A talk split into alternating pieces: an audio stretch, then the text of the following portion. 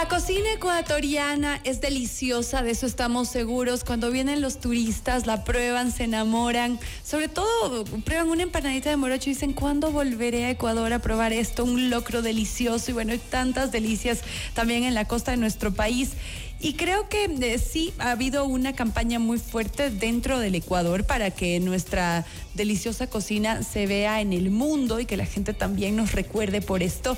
Pero se ha dado un paso muy importante y significativo y es que eh, la chef Alejandra eh, Espinosa fue nombrada embajadora especial para el turismo gastronómico por las Naciones Unidas. Alejandra, qué gusto. Gracias por estar aquí. Felicitaciones nuevamente. Muchas gracias. Para mí es un orgullo estar aquí y poder presentar un poco eh, las acciones que queremos tomar y también eh, esta gran oportunidad que tengo de poder hacer algo por nuestra gastronomía. Qué maravilla. Bueno, no es la primera vez que conversamos en Mundo Express. Eh, ustedes saben, ella es la chef principal, la dueña del restaurante Somos, en la cual pues le da un un cambio a la, a la cocina ecuatoriana, le pone unos toques maravillosos, una experiencia distinta, eh, de muy alto nivel. Y seguramente por eso también se, este, se, te puso en el, en el ojo la gente de la ONU y dijo, ella es la persona para hacer este, este, eh, ser la embajadora y la representante, ¿no? Cuéntanos. ¿Cómo fue todo este proceso? ¿De qué se trata ahora ser la embajadora especial para el turismo gastronómico? Bueno, es una gran responsabilidad, es una gran responsabilidad que la asumo y estoy lista para asumirla. Eh, fuera de, todo el trabajo que se ha hecho ya dentro de Ecuador y dentro de Somos, ahora lo que queremos es poder exportar nuestra gastronomía a nivel internacional con el respaldo de la ONU. Eh, como parte de las Naciones Unidas tienen una secretaría que es la Naciones Unidas por el Turismo. Entonces ellos delegan embajadores que sean líderes en sus áreas, en sus países, para que puedan tomar acciones concretas que puedan promover la gastronomía o, deportes o tecnología, en mi caso es la gastronomía, para promoverla eh, en el mundo. Entonces, de ahí viene este nombramiento. Yo me enteré de esto en el mes de octubre y en el mes de enero fue ya la, eh, el nombramiento en Madrid. Fue algo increíble. Yo creo que no me daba cuenta hasta que estuve ahí de la de la importancia que tenía y del rol y de la voz que puedo tener ahora, no solo para impulsar lo que yo hago, sino para impulsar a mi país y a todos los cocineros que yo conozco y que hemos tratado de, hacer esto, este plan concreto desde hace mucho tiempo y ahora sí llevarlo al mundo. Entendemos que tú eres la, segunda mujer sudamericana que, lleva este nombramiento. ¿Qué representa esto para ti? ¿Quién es esta otra, esta otra chef que también fue, fue reconocida? ¿De qué país es? Ella es de Chile. Se llama Pilar Rodríguez. Okay. Eh, ella fue reconocida hace algunos años y Después de eso no hubo otro reconocimiento para Sudamérica y le llegó a Ecuador. Entonces es una oportunidad increíble. Yo estoy súper feliz y, lo asumo con mucha eh, humildad porque sé que hay un trabajo increíble por hacer. Y ahora viene el trabajo difícil, ¿no? Con acciones concretas de ver cómo podemos realmente llevar nuestra gastronomía al mundo, porque el potencial lo tenemos, pero hay que tener acciones y visión de qué ha funcionado en otros países y nosotros ver bajo qué camino lo vamos a llevar. Y se habla tanto, ¿no? De lo, de lo que ha pasado en Perú, por ejemplo, que, que son nuestros vecinos, somos tan parecidos y ellos sí supieron, entendieron eh, cómo, cómo exportar pues su, su, su, cocina, el turismo gastronómico, que es increíble allá. Ahora, Alejandra, ¿cuáles serán tus planes entonces para que el mundo entero conozca nuestra deliciosa gastronomía? Porque es deliciosa, de verdad. Es deliciosa, sí. Tenemos planes concretos y todo va a ser progresivo porque también hay que tener un plan a mediano, eh, a corto, mediano y largo plazo.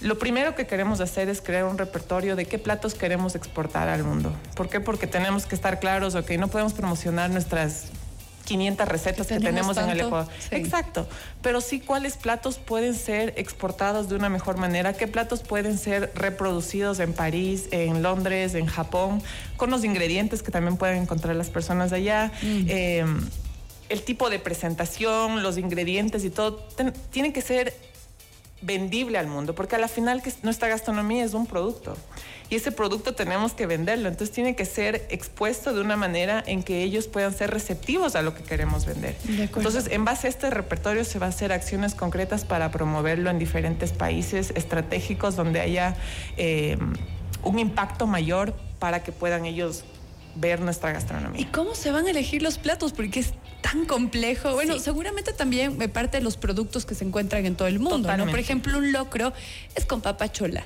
¿no? Y, eso, a ver, conseguir en otras latitudes podría ser eh, Puede complejo, ser complejo, ¿no? Sí, pero podemos, por ejemplo, adaptar con cinco tipos de papas que hay en Francia y hacer una versión de nuestro locro en París con un tipo de queso francés, pero es un locro.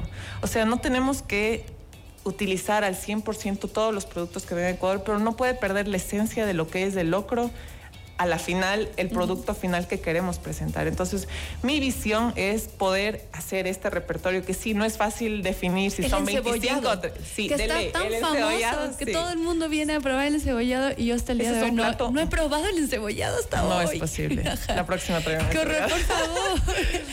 Sí, hace un tiempo tenía un problema con la cebolla, ya somos amigas, entonces por eso creo que nunca había Pero ese es un problema que también tienen muchas personas y a nivel internacional hay que ver cómo podemos internacionalizar el encebollado. Y mejorar el nombre tal vez, porque tal vez ya hay alguien que no le gusta y no es, se basa en la cebolla. No va en lo absoluto, pero el nombre le dices encebollado, ya no quiere. Sí. Entonces, eso tenemos que entender cómo podemos vender este producto gastronómico al mundo. Y eso es el trabajo que vamos a hacer para poder tener ese repertorio que pueda ser vendible al mundo, porque tiene que ser atractivo y viable en otros países a nivel internacional. ¿Qué otros platos tienes en la mira? Seguro va a ser complejo, pero ¿cuáles tienes por ahí que Nuestro seco de pollo, seco de chivo, los eh, corviches, pan de yuca. Hay tantos que en realidad, o sea, es muy difícil elegir, pero me he rodeado de personas que están involucradas en el medio como para definir cuáles pueden ser. Y esto no quiere decir que esos son todos los que tenemos, porque tenemos muchísimos más, pero tenemos que salir con algo y hay que definir con qué se va a salir. Entonces se va a salir con esos y lo que queremos hacer es cenas a nivel internacional en donde ese plato digamos, el pan de yuca.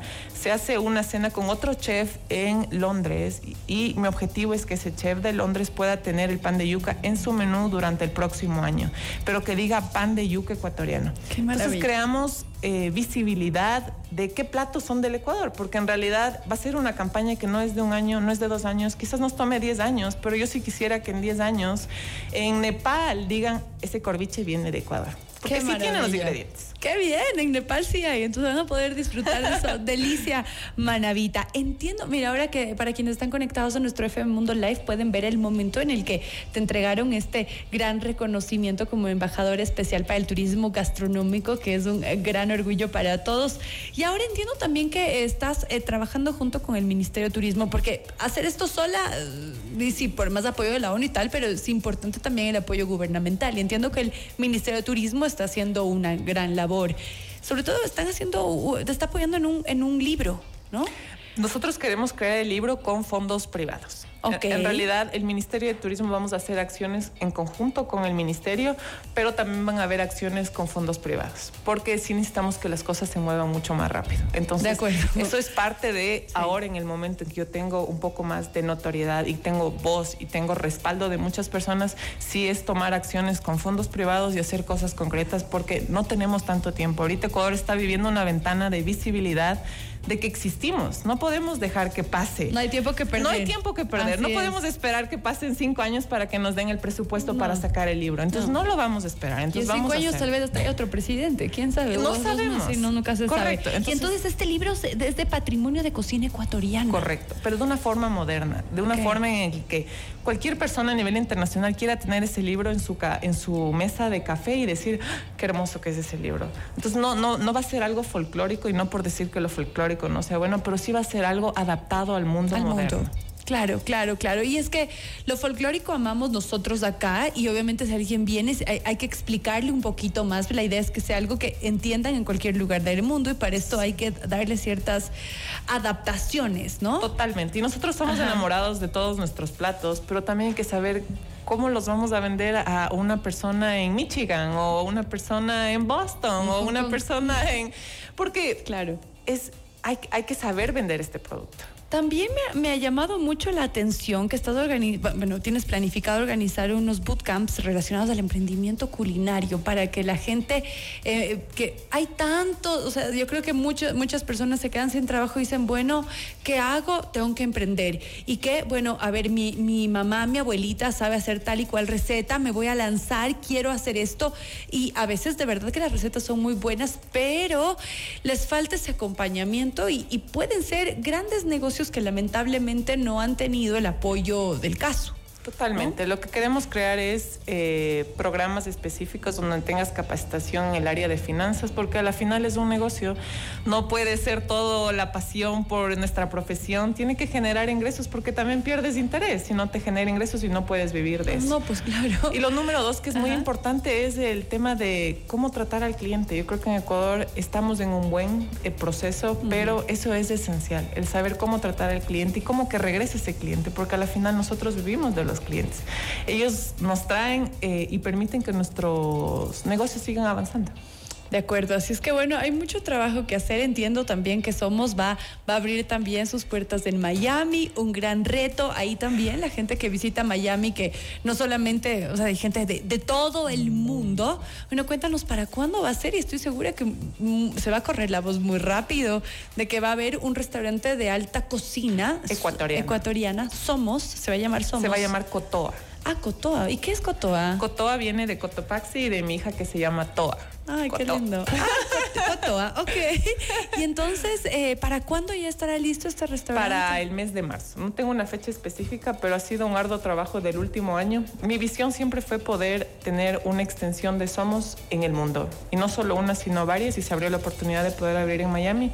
Vamos a tener un espacio temporal hasta el mes de diciembre, pero va a ser una versión de Somos en Miami. Qué lindo. ¿Y por dónde va a estar ubicado? En Downtown. Entonces va a ser... Eh, está bellísimo downtown ahora en Miami. O sea, es un potencial gigante porque Miami ahorita es un centro de exposición al mundo. Hay personas de todas las partes que están con hambre de ver qué es lo nuevo, qué es lo diferente y no hay ninguna oferta de comida ecuatoriana.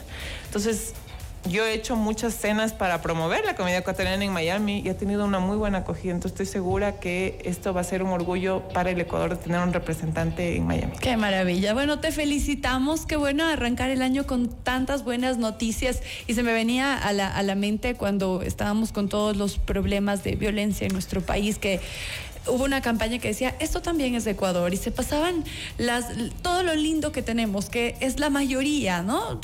en la vida hay altos y bajos, por suerte entendemos que ya todo se está, se está controlando, y esto también es de Ecuador, nuestra deliciosa gastronomía, nuestra cocina, los productos increíbles que tenemos aquí, así es que nada, felicitarte muchísimo. Gracias. Alejandra Espinosa, ella eh, ha sido nombrada embajadora especial para el turismo gastronómico de las Naciones Unidas y tienen eh, planes de viajar a Miami por ahí septiembre, perdón, desde marzo, pues van a poder ir a visitar Cotoa. Nos esperamos en Miami o aquí en Quito, en la sede de Somos, eh, siempre promoviendo nuestra gastronomía a través de nuestra voz, que son nuestros platos. Excelente, te agradecemos muchísimo. Hacemos una pequeña pausa comercial. Al volver, sorteamos las invitaciones para que vayas a leer en la rejilla. Volvemos.